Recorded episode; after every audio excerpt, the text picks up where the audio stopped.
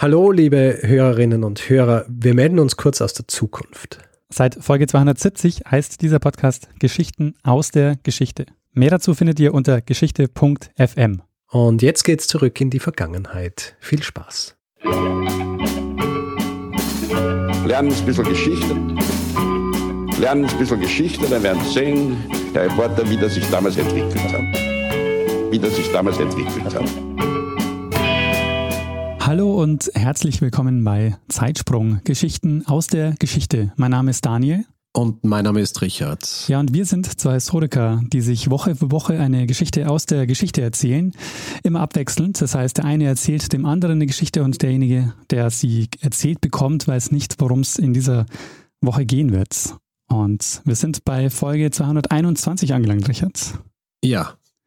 221 äh, Wochen Zeitsprung. Und ähm, zu Beginn ähm, vielleicht die Frage, gibt es was Neues vom Hasengate?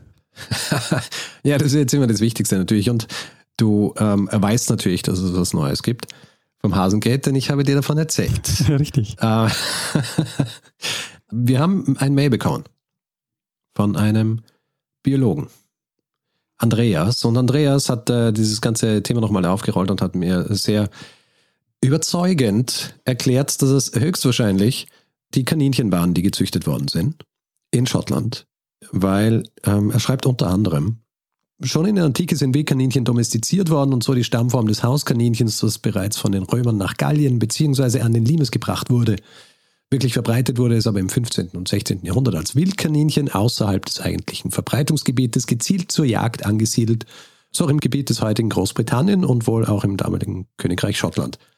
Also ähm, ich bin jetzt mittlerweile überzeugt davon, dass es sich um Kaninchen gehandelt hat. Alles, was ich in der ursprünglichen Folge gesagt habe zu Hasen, stimmt nicht. Ich könnte jetzt natürlich zurückgehen in diese Folge und einfach drüber sprechen, aber das würde ja die ganze Kontinuität in äh, dem Diskurs zerstören. Deswegen, ja, also wer diese, wer diese Folge über Tom Morris, den Golfsport-Pionier hört und Hasen hört, sei hier mit gewarnt, sich das nicht so einzuprägen, denn es sind keine Hasen, sondern es sind Kaninchen. Das gilt jetzt natürlich nur für Leute, die rückwärts hören, also die jetzt hören und dann. Ja, ja. Eh. Wer es schon gehört hat, ist up to date und äh, ist jetzt auch belehrt, so wie ich. Äh, für alle, die äh, jetzt zum ersten Mal vom Hasengate hören, äh, das ging um die Folge 213, wo es um Tom Morris, äh, den Golfpionier geht und ähm, yeah. genau, die Kaninchen haben. Da habe ich, hab ich nur eine kurze Anekdote am Anfang erzählt, um einzuleiten in die Geschichte und ja, es äh, verfolgt mich. Sehr gut. Aber äh, gut. Wir, haben, ja, ja. wir haben eigentlich ein anderes Ritual zu Beginn einer jeden Folge, Richard. Nämlich, äh, wir sprechen kurz über die letzte Woche. Weißt du noch, worum es letzte Woche ging? Ja, sicher. Es äh, ging um die gar nicht so kurze Geschichte der Rohrpost. Nicht kurz und faszinierend. Sehr schön. Und äh, für mich auch so, also hier hat man, hat man nie gedacht, was da alles dranhängt auch an, an dieser ganzen Entwicklung. Ja. Aber sehr spannend. Eine faszinierende äh, Technik, die leider wieder aus den Großstädten verschwunden ist. Ja, irgendjemand hat aber in den, äh, in den Kommentaren oder so erwähnt, dass der Hyperloop, der ja geplant ist, ähm, also Hyperloop-Variationen, ich glaube Hyperloop heißt es vom, äh, von Elon Musk, aber dass diese, diese Art des Transports, dass das auf einem ähnlichen Prinzip beruht. Stimmt, ja, ja, genau. Das ist auch eine, eine mehr oder weniger pneumatische Bahn. Also äh, kommt wieder, ist im Kommen. Sehr gut. Tja. Danke uns. ja, Richard. Letzte Woche Rohrpost, diese Woche geht es um was? Diese Woche geht es nicht um die Rohrpost. Wir springen auch nicht ins 19. Jahrhundert, wie so oft. Wir springen ins 16. Jahrhundert. Uh. Und wir werden uns zuerst einmal über einen Mann unterhalten, der aus aus Deutschland kommt. Mhm. Beziehungsweise zu jener Zeit nicht äh, Deutschland, da muss, muss man schon ein bisschen spezifischer sein. Ja. Er kam zu jener Zeit aus Hessen. Mhm. Ja. Und wenn ich jetzt seinen Namen sage, vielleicht kennst du dann die Geschichte, ähm, was nicht schlimm ist, weil du kennst wahrscheinlich nicht äh, alle Aspekte der Geschichte und äh, ich werde auf einen ganz spezifischen Aspekt dieser Geschichte eingehen. Deswegen, ja. Der Name dieses, dieses Mannes, unseres Protagonisten der heutigen Geschichte, ist Hans Staden. Hans Staden? Der sagt mir nichts. Also S-T-A-D-E-N. Genau, wie man spricht. Okay, nee, äh, den Namen habe ich noch nie gehört. Hans Staden ist unser Protagonist Und wir werden uns heute mit seinem Leben und äh, vor allem auch mit seinem Vermächtnis auseinandersetzen, das uns einen guten Einblick geben wird in die Zeit, vor allem aber auch, ähm, was sagen wird über eine bestimmte Gruppe an Personen und wie diese Personen in, und jetzt greife ich vielleicht schon ein bisschen vor, Europa gesehen worden sind. Mhm. Über die Jugend von Hans Staden gibt es nicht wahnsinnig viel zu sagen, deswegen springen wir auch gleich äh, ungefähr zu seinem 22. Lebensjahr. Und Hans Staden ist etwas, eine Art Person, die uns hin und wieder, glaube ich, schon untergekommen ist. Wir haben aber noch nie wirklich spezifisch darüber gesprochen, was das für Personen sind. Und zwar, Hans Staden ist ein Landsknecht. Mhm. Und zu meiner großen Freude ist es gleich am Anfang dieser Episode ein Grund, dass wir einen kleinen Exkurs machen. Ja. Und zwar über Landsknechte. Im Grund, ein Landsknecht ist ein Söldner. Okay. Das wäre im Grund die kurze Antwort, ähm, aber wie du weißt, kurz halten ist nicht so meine Art und deswegen reden wir noch ein bisschen weiter über Landsknechte, äh, damit wir uns einfach ein Bild machen können von dieser äh, spezifischen Gruppe, die ja äh, relativ, äh, also eine gewisse Zeit lang relativ wichtig war. Mhm. Der Name Landsknecht kommt naheliegenderweise davon, dass sie Knechte des Landes waren, also dass sie ähm, für jemanden am Land gearbeitet haben. Das wandelt sich aber relativ schnell, diese, äh, diese Etymologie, und es wird im Grunde eine neue Etymologie ähm, erfunden dafür. Und zwar dieses Landsknecht schreibt sich eigentlich wie das Land mit einem, ähm, mit einem S dazwischen und Knecht und dann wird es aber umgewandelt in Landsknecht, also mit Z. Was damit zusammenhängt, dass die primäre Waffe eines Landsknechts, ah, die, die sogenannte Genau. Die, äh, die Pike. Mhm. Jedenfalls eine Pike ist lang, schwer und im Gegensatz zum Speer wird, wird sie auch nicht geworfen. Und äh, falls du dich jetzt fragst, hm, hat dieses Wort eigentlich was mit der Phrase etwas von der Pike aufzulernen zu tun? Vermutlich.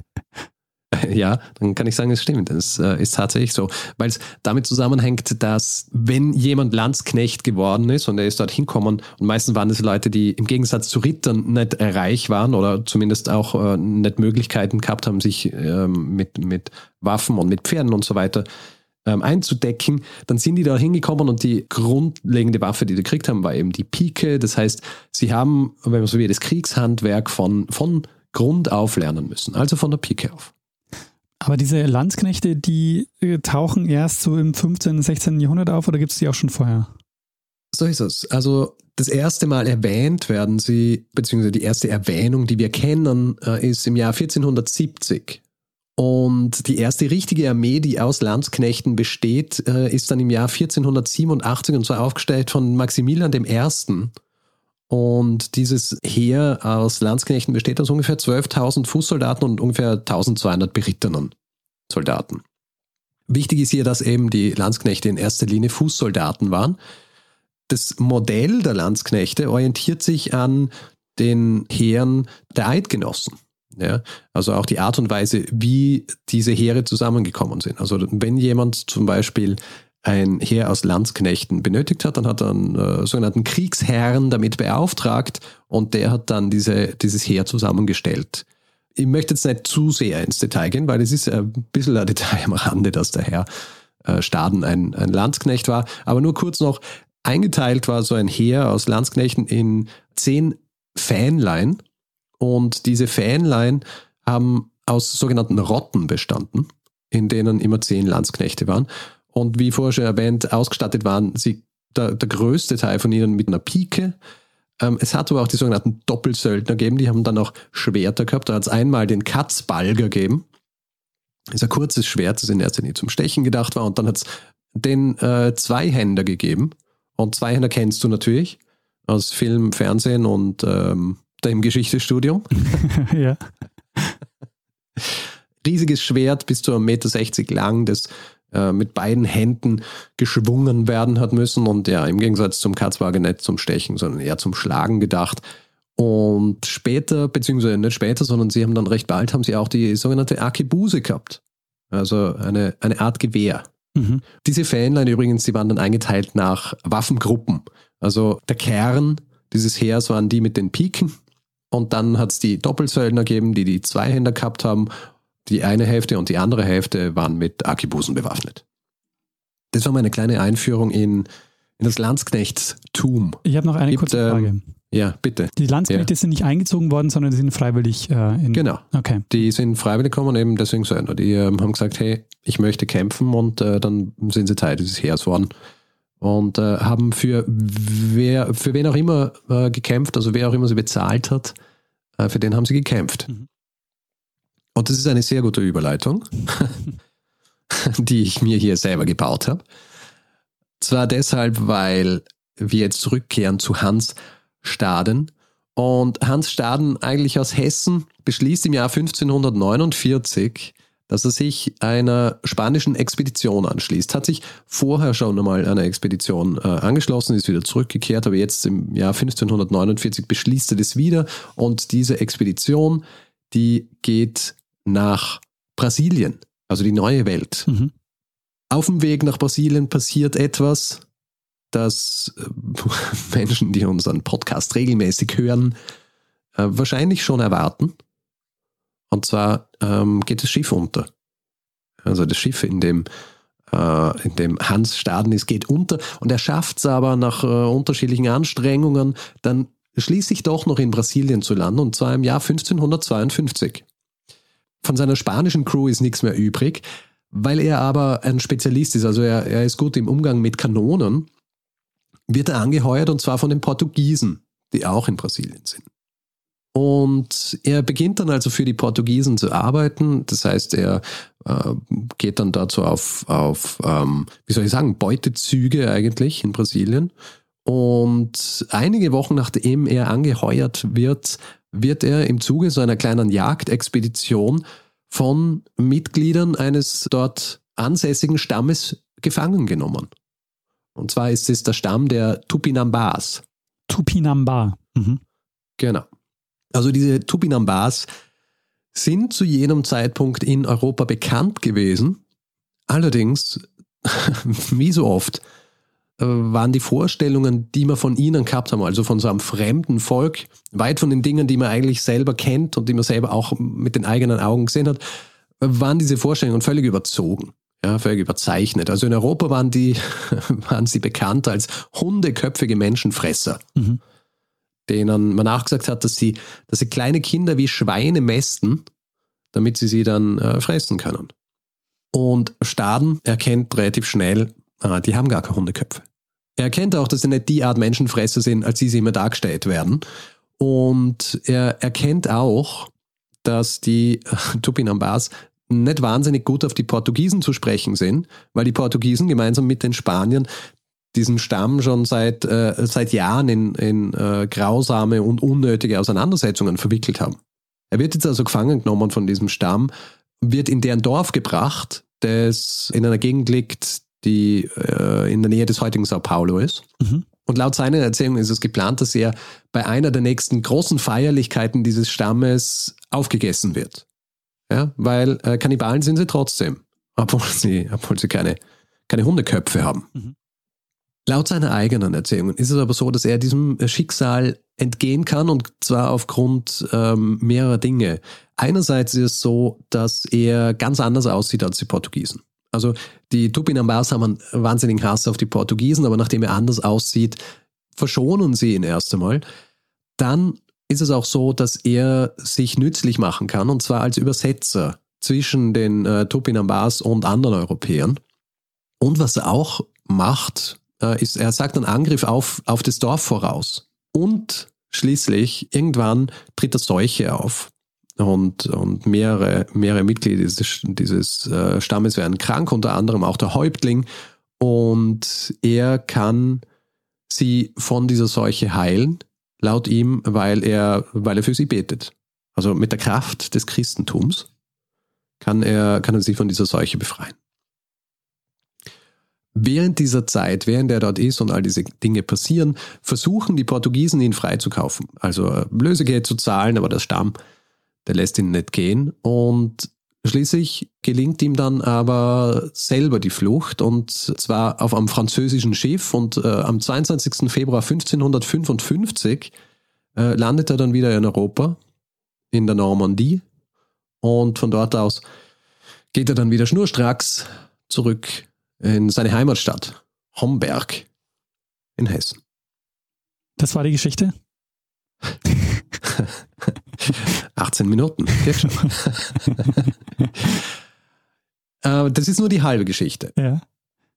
Denn es ist so, Hans Staden kehrt zurück nach Hessen und er beginnt seine Erlebnisse aufzuschreiben und findet schließlich auch einen Verleger, der das Ganze rausbringt. Naheliegend, dass er einen Verleger findet, weil Geschichten von Völkern aus der neuen Welt sind damals noch recht rar. Hat es noch nicht so viele gegeben. Also für einen Verleger ist es ein gefundenes Fressen. Mit der Unterstützung eines gewissen Dr. Johann Triander aus Marburg veröffentlicht dann Staden im Jahr 1577 die wahrhaftige Historia und Beschreibung einer Landschaft der wilden, nacketen, grimmigen Menschfresserleuten in der neuen Welt Amerika gelegen. Wie oft sind diese Bücher mit äh, außergewöhnlich langen Titeln versehen? Ja, das hatten wir beim letzten Mal auch schon. Noch so wirklich äh, Titel, die auch aussagekräftig sind. Ja, eh, damit man sich was vorstellen kann drunter. Ja. Muss man nicht so herumblättern und irgendwie Klappentext lesen, sondern liest man Titel und dann weiß man schon, interessiert mir das oder nicht. In diesem Fall hat es die Leute sehr interessiert. Nicht nur aufgrund der Beschreibungen, der Beschreibungen dieser Tupinamba, sondern auch aufgrund der Holzschnitte, die in dieser, äh, in dieser Publikation sind. In diesen Holzschnitten wird nämlich recht äh, detailliert gezeigt, was laut Staden passiert ist, als er dort in Gefangenschaft war. Mhm. Ja, also es werden so Szenen gezeigt, wie Menschen, die gekocht werden oder Menschen, die gegrillt werden und, und aufgegessen und, und solche Dinge. Und das Buch ist sofort ein riesiger Erfolg. Also diese Geschichte eines etwas unglücklichen Europäers, der Schiffbruch erleidet, der dann gefangen genommen wird, allerlei Probleme hat, der es aber dann schafft, mit Geschick und Gottesfurcht das alles zu meistern. Und dir ist vielleicht eine Geschichte bekannt eines, eines Menschen, der auszieht und dann Schiffbruch erleidet und alle möglichen Abenteuer erlebt. Weißt du, von was ich spreche? Von einer Folge, die du schon mal gemacht hast? Na, also, äh, äh, fiktiv. Ach so, also fiktiv. nicht aus der Geschichte. Ach so, ja. Robinson Crusoe natürlich. Genau, Robinson Crusoe, Daniel Defoe. Und das kommt aber erst 160 Jahre später. Mhm. Also er ist im Grund, er ist im Grund der hessische Robinson Crusoe. Wie vorhin schon erwähnt, der wahrscheinlich ausschlaggebende Grund, dass dieses Ding dann auch wirklich so erfolgreich war, sind diese Holzschnitte. Die Holzschnitte sind nicht wahnsinnig kunstfertig. Also da ist jetzt nicht irgendwie ein, ein Künstler gesessen, ein Hochbegabter und hat diese Holzschnitte angefertigt. Sie sind relativ krude, äh, aber es sind welche der frühesten Darstellungen äh, von Interaktionen zwischen, zwischen Europäern und indigenen Völkern der neuen Welt. Ja. Und wir dürfen ja auch nicht vergessen, wir sind hier Mitte des, äh, des 16. Jahrhunderts. Es ist noch nicht sehr lang, dass äh, Kolumbus überhaupt nach Amerika gegangen ist, beziehungsweise äh, der amerikanische Kontinent. Ja, 1492 erst. Und ja, bis zu diesem Zeitpunkt, wenn es Berichte gegeben hat aus der neuen Welt, dann waren sie nicht illustriert wenn sie illustriert waren, dann waren es im Grund äh, Fantasie-Illustrationen. also die Dinge, die die Leute gedacht haben, wie solche Völker ausschauen. Und so kommen dann zum Beispiel auch solche Vorstellungen zustande, dass es dort Völker gibt, die Hundeköpfe haben und, und Kinder mästen. Die Bilder, die in dieser, in dieser Erzählung von Staden sind, die zeigen dieses Volk nicht als die Monster, wie sie in, in Europa gesehen worden sind. Also man sieht in diesen, in diesen Holzschnitten, das sind Familien, ähnlich der Familien, die es in Europa gibt, die leben, die arbeiten, ziehen ihre Kinder groß. Interessant auch, sie haben äh, eine Haartracht gehabt, also so eine Tonsur, ja, die man von, ähm, von den Mönchen kennt. Und die haben die Europäer von Staaten vor allem an eben Mönche erinnert. Und deswegen ähm, haben sie auch so ein bisschen ein, ähm, wie soll ich sagen, äh, in diesen Darstellungen auch sympathischer gewirkt für die Europäer. Obwohl sie trotzdem äh, Kannibalen, also als Kannibalen dargestellt wurden. Ja, das Ding ist, sie haben natürlich auch eine dunkle Seite gehabt. Okay. Ja. Also die dunkle Seite war, dass sie so grausam zu ihren Feinden waren, wie sie freundlich zu ihren Freunden waren. Also sie äh, gegenüber ihren Freunden waren sie herzlich und großzügig und so weiter, aber ihre Feinde, ja, da gibt es zum Beispiel so Geschichten, dass sie portugiesische Gefangene bis zur, bis zur Hüfte eingegraben haben im Boden und sie dann so mit Pfeilen beschossen haben. Zur, zur Belustigung in erster Linie. Dass sie auch Feinde andere Stämme dann äh, fesseln und, und äh, sie malträtieren bis sie ihnen dann die Schädel einschlagen, um sie dann zu zerlegen und über dem sogenannten Bukan zu grillen. Also Bukan ist einfach so eine Art, ähm, wie soll ich sagen, Barbecue. Ja. Das Ganze, also vor allem, wenn man sich auch diese Holzschnitte anschaut, das Ganze wird, wird zelebriert. Also es ist nicht so, dass man dann diese Feinde hat und die, die tötet man und zerlegt sie und isst dann am Dienstag Menschenfleisch zum Abend. Mhm. Also vor allem haben sie Dienstag auch nicht verwendet. Aber aber es ist zelebriert worden. Also es waren so Feierlichkeiten, deswegen zum Beispiel hätte Hans Staden ja auch im Zuge einer solcher Feierlichkeiten getötet werden sollen und aufgegessen werden. Und äh, so wird es dann auch bei ihnen zelebriert. Da ist dann auch so, dass alte Männer liegen in Hängematten, äh, während dieses Zeugs vor sich hinbrät. Die Kinder spielen Fußball mit abgeschnittenen Köpfen. Für die europäische Bevölkerung natürlich noch immer wahnsinnig barbarisch. Aber es war Teil eines Rituals. Es war Teil äh, eines Rituals. Und äh, jetzt kommen wir zu dem weiteren Aspekt dieser Geschichte, der das Ganze noch ein bisschen weiter trägt. Und zwar ist es so, dieses Buch ist veröffentlicht worden, diese Holzschnitte waren im Grunde die ersten, die wirklich so dieses Leben eines solchen Volks äh, in der neuen Welt gezeigt haben. Und dann kommt ein neuer Verleger und bedient sich dieser, äh, dieser Bildsprache. Der Verleger ist ein gewisser Theodor de Brie, eigentlich nicht nur Verleger, sondern selber auch Kupferstecher bzw. Ähm, Holzschneider. Mhm. Debris ist Protestant, eigentlich aus den südlichen Niederlanden, muss dann die südlichen Niederlande verlassen aufgrund der, der Inquisition, also aufgrund der, äh, der Spanier, die ja die äh, südlichen Niederlande dominieren, na, beherrschen. Mhm. Ich habe jetzt die, ähm, ich habe jetzt die die Zeitsprungnummer, aber wir haben einmal über die, äh, den Einfluss der Spanier in den Niederlanden gesprochen im Zuge einer sehr frühen Folge über Don Juan de Austria. Ah, richtig, ja, über, äh, ähm, über Kinder und Kegel ging es da. Kind und Kegel, also das war, glaube ich, ganz früh, irgendwie 12, 13, sowas. Warte, ich schau mal schnell nach. Kegel, ah ja. Ich kann es ja sogar ganz genau sagen, Richard, das war Zeitsprung äh, Folge 11 von Kindern und Kegeln. Ah, von Kindern und Kegeln. Auf jeden Fall ja. Dort haben wir auch schon gelernt, dass äh, die Niederlande zu jener Zeit äh, von, von äh, Spanien verwaltet wurden, beziehungsweise besetzt waren. Also es waren quasi die spanischen Niederlande. Und er muss flüchten, weil er Protestant ist und äh, Spanier eher sehr katholisch. Und er lässt sich dann in Frankfurt nieder. Und er sieht dieses Buch von, von Staden und er sieht die Bilder und erkennt auch schnell dieses, dieses kommerzielle Potenzial, das diese Bilder haben, aber auch das politische Potenzial, das sie haben. Und er beginnt dann im Jahr 1590 gemeinsam mit seinen zwei Söhnen ein Projekt, das einen langen lateinischen Namen hat, den ich hier jetzt nicht vorlesen werde. Auf jeden Fall ist es, äh, ist es eine Sammlung schon publizierter Reiseberichte aus der neuen Welt, Allerdings versieht er jetzt diese, diese Reiseberichte mit seinen eigenen Kupferstichen und diese Kupferstiche basieren zu weiten Teilen auf den Holzschnitten aus Stadensbericht. Mhm. Ja. Und bis zu seinem Tod im Jahr 1598 veröffentlichte er acht Bände mit Reiseberichten und seine Söhne in den folgenden 35 Jahren veröffentlichen dann noch einmal 22 weitere Bände.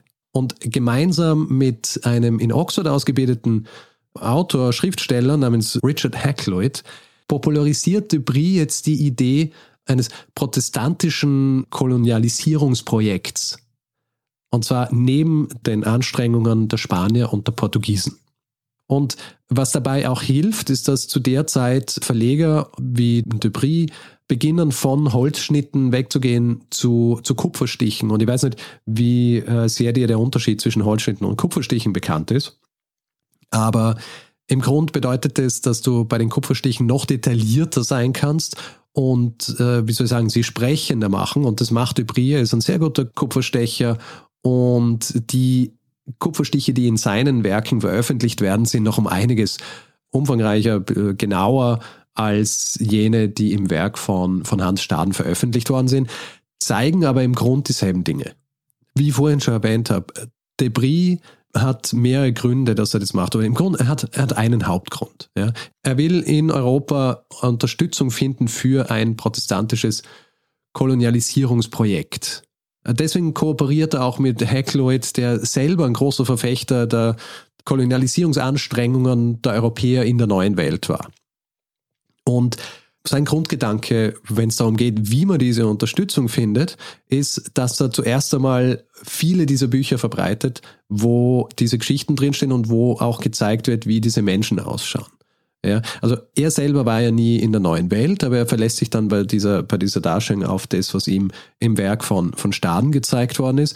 Dadurch, dass er den Kupferstich zur Verfügung hat, kann er das Ganze noch detaillierter, noch ansehnlicher und auch noch kommerzieller machen. Und die eine Sache, die der große Unterschied ist zwischen, zwischen seinen Kupferstichen und den, den, äh, den Holzschnitten aus Stadenswerk, ist, dass er jetzt auch so klassische Elemente einbaut, also äh, Elemente aus der Antike. Ja? Also Dinge, die sein Publikum in Europa äh, gekannt haben. Das heißt, viele dieser Darstellungen, dieser Wilden in seinen Kupferstichen, sind so, dass die Wilden dastehen wie so in, in diesen Posen der griechischen Statuen. Also er sorgt im Grunde dafür, dass sich dieses Bild der hundeköpfigen Kannibalen als äh, nimmer zeitgemäß herausstellt, dass den Leuten das klar wird und versucht eher diesen Wilden, diesen Status der, der, der edlen Wilden zu geben. Ja, also The Noble Savage ist ja, ist ja etwas, das du als, als Konzept wahrscheinlich kennst. Mhm. Außerdem ist es auch so, dass dadurch, dass er diese Motive aus der Antike nimmt, das, das eignet sich auch gut für so, für so moralische Allegorien. Ja, also, dass äh, man hier zeigen kann, wer hier der Gute ist und wer der Böse ist. Und ähm, da ist es auch so, dass das natürlich wieder direkt seinem Hauptgrund in die Hände spielt, dass er Protestanten in die neue Welt schicken äh, will, die dort dann kolonisieren. Damit soll nämlich gezeigt werden, dass die Wilden zwar wilde sind, schlussendlich sind sie aber dann doch menschlich und auch christianisierbar. Also wer da drüber geht, hat es nicht einfach nur mit irgendwelchen Monster zu tun, sondern die Wahrscheinlichkeit ist groß, wenn man rübergeht, dass man sie, dass man sie christianisieren kann, was für ihn äh, ein Hauptanliegen war. Ja. Und hier ist es dann nämlich auch so, im Gegensatz zu all den früheren Erzählungen über Kannibalen, kann Debris diesen Kannibalismus auch dann in einen entsprechenden kulturellen und, und gesellschaftlichen Kontext stellen. Also wie du es vorhin auch schon gesagt hast, das ist, ähm, das ist im Grunde Ritual, geht es nicht einfach nur darum, dass man satt wird. Zum Beispiel ist es so, dass frühere Darstellungen von Kannibalen, ähm, also wenn, wenn du da Holzschnitte gehabt hast, da werden diese Kannibalen so dargestellt, dass sie quasi an an einer Schlachtbank stehen, wie man sie ja aus Europa äh, gekannt hat, und dann einfach relativ, relativ fachmännisch die Körper der Menschen so auseinandernehmen. Was sie natürlich nicht gemacht haben. In der Darstellung von, von Debris ist es äh, eindeutiger, da äh, sind die, äh, da ist das Fleisch jetzt nicht irgendwie fachmännisch ausgelöst oder so, sondern es sind einfach Stücke der Menschen, die über diesem relativ primitiven Bukan, diesem, diesem Barbecue gegrillt werden. Mhm. Was diese Darstellung dieses Volks, der Turbinambar, bringt, ist, dass in der öffentlichen Wahrnehmung in Europa diese, diese fremden Völker jetzt nicht einfach nur als diese Bilden angesehen werden, äh, sondern man sieht auch, das äh, sind Menschen mit einer eigenen Gesellschaft, Menschen mit eigenen Ritualen, eigene Lebenswelten. Natürlich sind sie noch immer den Europäern untergeordnet, ja, also in, im, im, in der Gedankenwelt der, äh, der Europäer aber zumindest ist es so, dass von ihnen jetzt nicht mehr dieser Horror ausgeht, also man sie nur als die hundeköpfigen Willen gekannt hat, sondern jetzt ist es so, dass auch ein gewisses Interesse daran besteht und das ist genau das, was Dupri eigentlich will. Er will, dass Interesse besteht und dass Leute dann in die neue Welt gehen, um mehr über sie zu erfahren. Um das Ganze von einer anderen Seite dann auch noch zu unterstützen, veröffentlichen die Söhne von Debris im Jahr 1599 einen weiteren Band, der sich in erster Linie mit den Grausamkeiten der Spanier auseinandersetzen, ja, in der neuen Welt. Also hier gibt es dann auch Kupferstiche von, von Verbrennungen und Zerstückelungen und Folter aller Art, nur eben, dass äh, diese Grausamkeiten von den Europäern, also von den Spaniern gemacht werden und nicht von den Eingeborenen. Mhm. Das Werk, das sie rausbringen, gilt übrigens als äh, höchstwahrscheinlicher Ursprung der sogenannten Leyenda Negra, quasi die, die schwarze Legende. Das eine Strömung war im 16. Jahrhundert, wo die Spanier und auch der, wie soll ich sagen, mit ihnen assoziierte Katholizismus in Europa ähm, schlecht gemacht worden sind. Ja, desavouiert, um ihre Position zu schwächen. Mhm. Und eben auch im Zusammenhang mit ihren Anstrengungen in, in der neuen Welt. Wir dürfen hier jetzt auch nicht vergessen, also Debris hat hier zwar auf Basis dieser Bilder von Hans Staden äh, eine gewisse Menschlichkeit reingebracht ja, in die Darstellung dieser Kannibalen. Wir dürfen uns jetzt aber nicht einer äh, Illusion hingeben, dass er das deshalb gemacht hat, weil er so viel für sie übrig gehabt hat. Ja, weil er so ein Humanist war. Er hat es in erster Linie deshalb gemacht, um die Grausamkeiten der Spanier, die sie ihnen angetan haben, noch einmal herauszustreichen. Um zu zeigen, äh, das sind eigentlich nicht Menschen wie du und ich, aber es sind Menschen und die Spanier tun ihnen das an und wir müssen jetzt unsere Protestanten rüberschicken, damit solche Dinge nicht passieren. Dass dieser Stamm in Brasilien den Europäern trotzdem unterlegen ist, dass sie trotzdem Barbaren sind, weil sie Menschen essen, daran besteht trotzdem kein Zweifel, auch wenn Depris das, das anders darstellt, als es früher dargestellt worden ist. Aber es ist so dargestellt worden, dass man dass sie jetzt also quasi der ähm, aus europäischer Sicht der, der Modernisierung, also es war möglich, sie quasi ähm, ja der, der Modernisierung irgendwie zuzuführen. Genau, und Modernisierung in dem Fall wird halt bedeuten, dass man sie christianisiert. Genau, ja. ja. Also das ist natürlich alles so in, in Anführungszeichen. Ja, ja. Also, 90 Prozent der Sachen hier in Anführungszeichen. Also wenn ich von, von Wilden spreche, in Anführungszeichen, weil äh, für äh, aus unserer Sicht sind es natürlich Wilde gewesen. Sie waren nicht wild. Für, für sie waren die Spanier die, die Wilden und die, ähm, die Fanatiker. Ja. Die große protestantische Kolonialisierungswelle, wie, wie der Prise sich erhofft hat, die kommt natürlich so nicht. Mhm. Also es kommen dann Protestanten nach äh, quasi äh, zum amerikanischen Kontinent, aber später und aus anderen Gründen und vor allem sind es die, die schon aus Europa flüchten haben müssen, weil sie zu extrem für die Leute in Europa waren. Also es bedeutet auch was. Auf jeden Fall dieser, dieser Grundgedanke von Depris. Äh, der tritt nie ein. Hans Staden selber, wir haben jetzt am Anfang über Hans Staden gesprochen und dann wenige über ihn. Es ist so, es gibt dann auch wenige über ihn zu sagen in weiterer Folge. Also ähm, sein, sein Lebensweg verläuft sich so ein bisschen. Ähm, er hat nach der Veröffentlichung seiner, seiner Geschichten, äh, lernt er dann das Salpetersieden und du so, aha, Salpeter, das kommt mir bekannt vor. Ja, das kommt mir aus einem Zeitsprung bekannt vor. ja, ich habe es rausgesucht. Es ist Zeitsprung 157. Ah, sehr ja, schön. Wenn wir über Salpeter wissen wir. Auf jeden Fall, wir wissen nicht viel mehr über ihn. Wir wissen nicht einmal genau, wann er gestorben ist.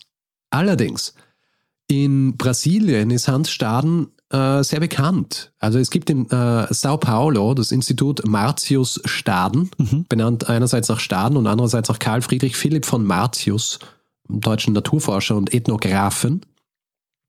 Und dieses, dieses Institut äh, widmet sich der Erforschung der Geschichte der deutschen Einwanderung in Brasilien.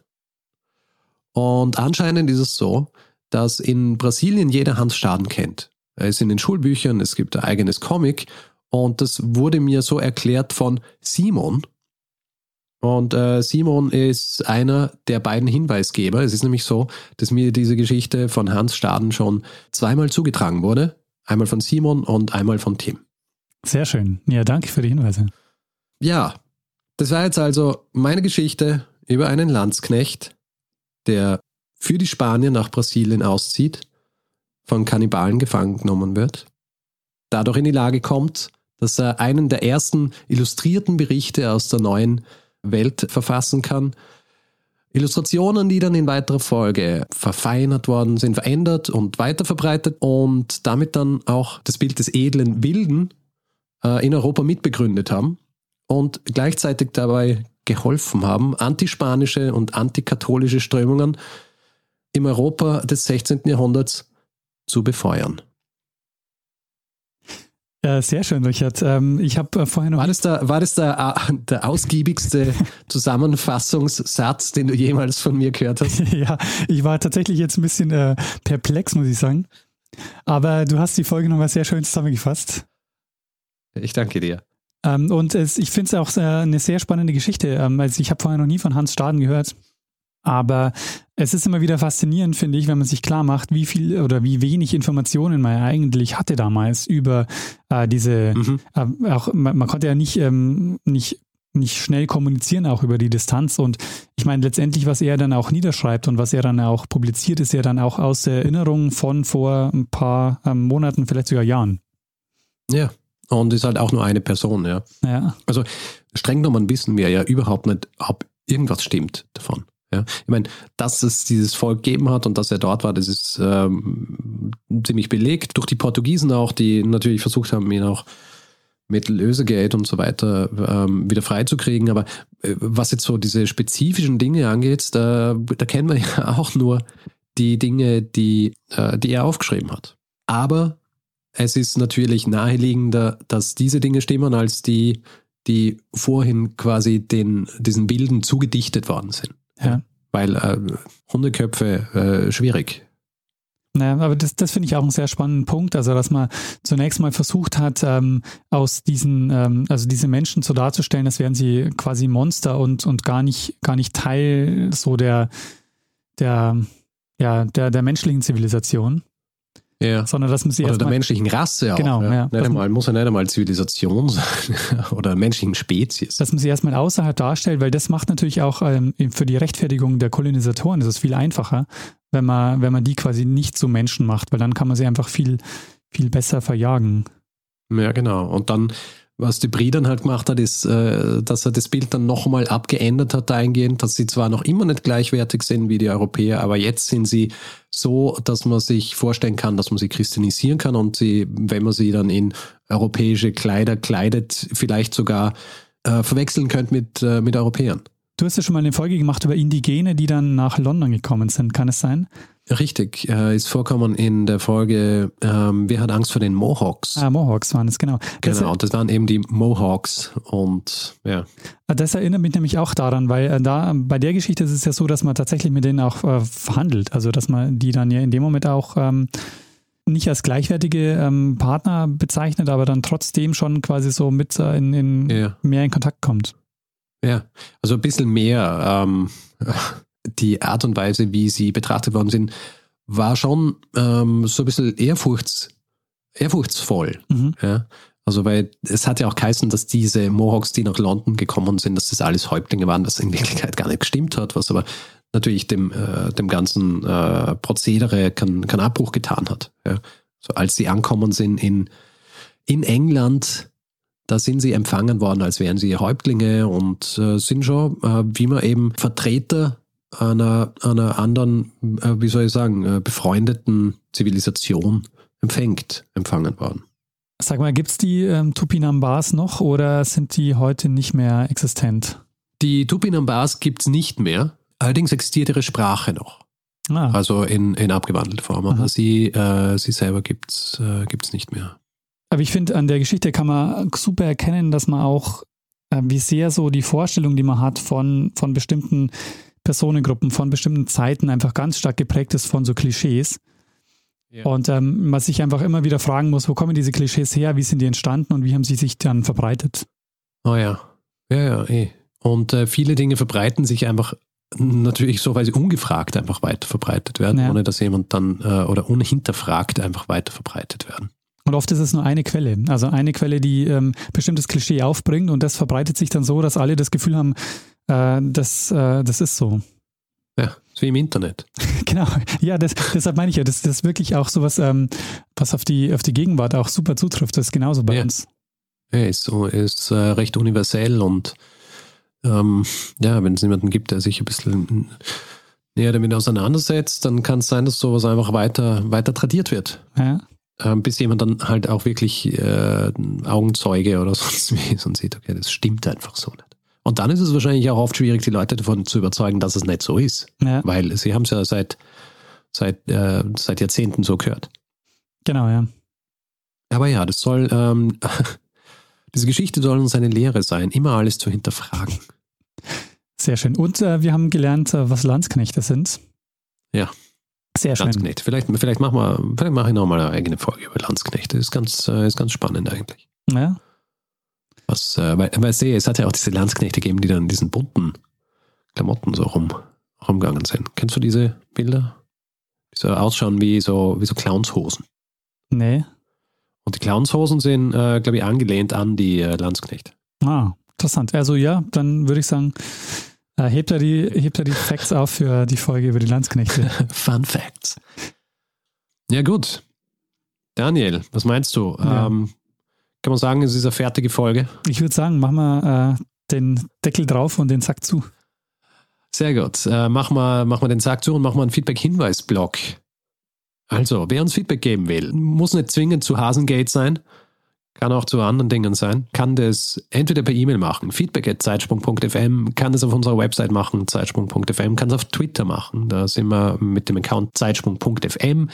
Persönlich sind wir auch dort, ich jetzt Stormgrass, Daniel Ed Messner. Auf Facebook findet man uns auch und wer uns folgen will, kann das auf Spotify machen. Und wer uns reviewen will, Sterne vergeben etc., unsere Sichtbarkeit erhöhen, kann das äh, zum Beispiel auf Apple Podcasts machen oder überall, wo man Podcasts bewerten kann, zum Beispiel auf panoptikum.io. Ja, und außerdem gibt es die Möglichkeit, uns finanziell zu unterstützen. Und wir haben alle Hinweise, die ihr braucht, um uns ein bisschen was zukommen zu lassen, auf der Webseite zusammengefasst. Und wir würden uns wirklich sehr freuen, wenn ihr uns dabei helft, hier jede Woche eine Geschichte zu erzählen. Ähm, so kleine Spenden äh, halten dieses äh, Programm am Leben. Und äh, wir bedanken uns in dieser Woche bei Volz, am Bernhard, am Malte, Florian, Cyril, Andreas, Robert, Dominik, Georg, Henrik, Mike, David, Manuel, Markus, Marc, Anke, Kevin, Jonathan, Caroline, Markus, Thees, Robin, Thomas, Andreas, Lina, Johannes und Julia, Thomas, Jan, Robert, Jan, Martin, Hartmut, Bernhard und Philipp. Vielen, vielen Dank für eure Unterstützung. Vielen herzlichen Dank. Ja, Richard, dann würde ich sagen, machen wir das, was wir immer machen, oder? Richtig. Geben wir dem einen das letzte Wort, der es immer hat. Bruno Kreisky.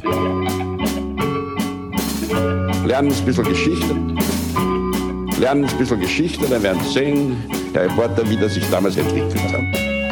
Wie das sich damals entwickelt hat. Also, wie man spricht, ist eigentlich falsch, weil wenn man Staden sagt, müssen wir ihn eigentlich SCH schreiben. Oder? Das äh, sind auch die Tücken der, der Sprache. Egal.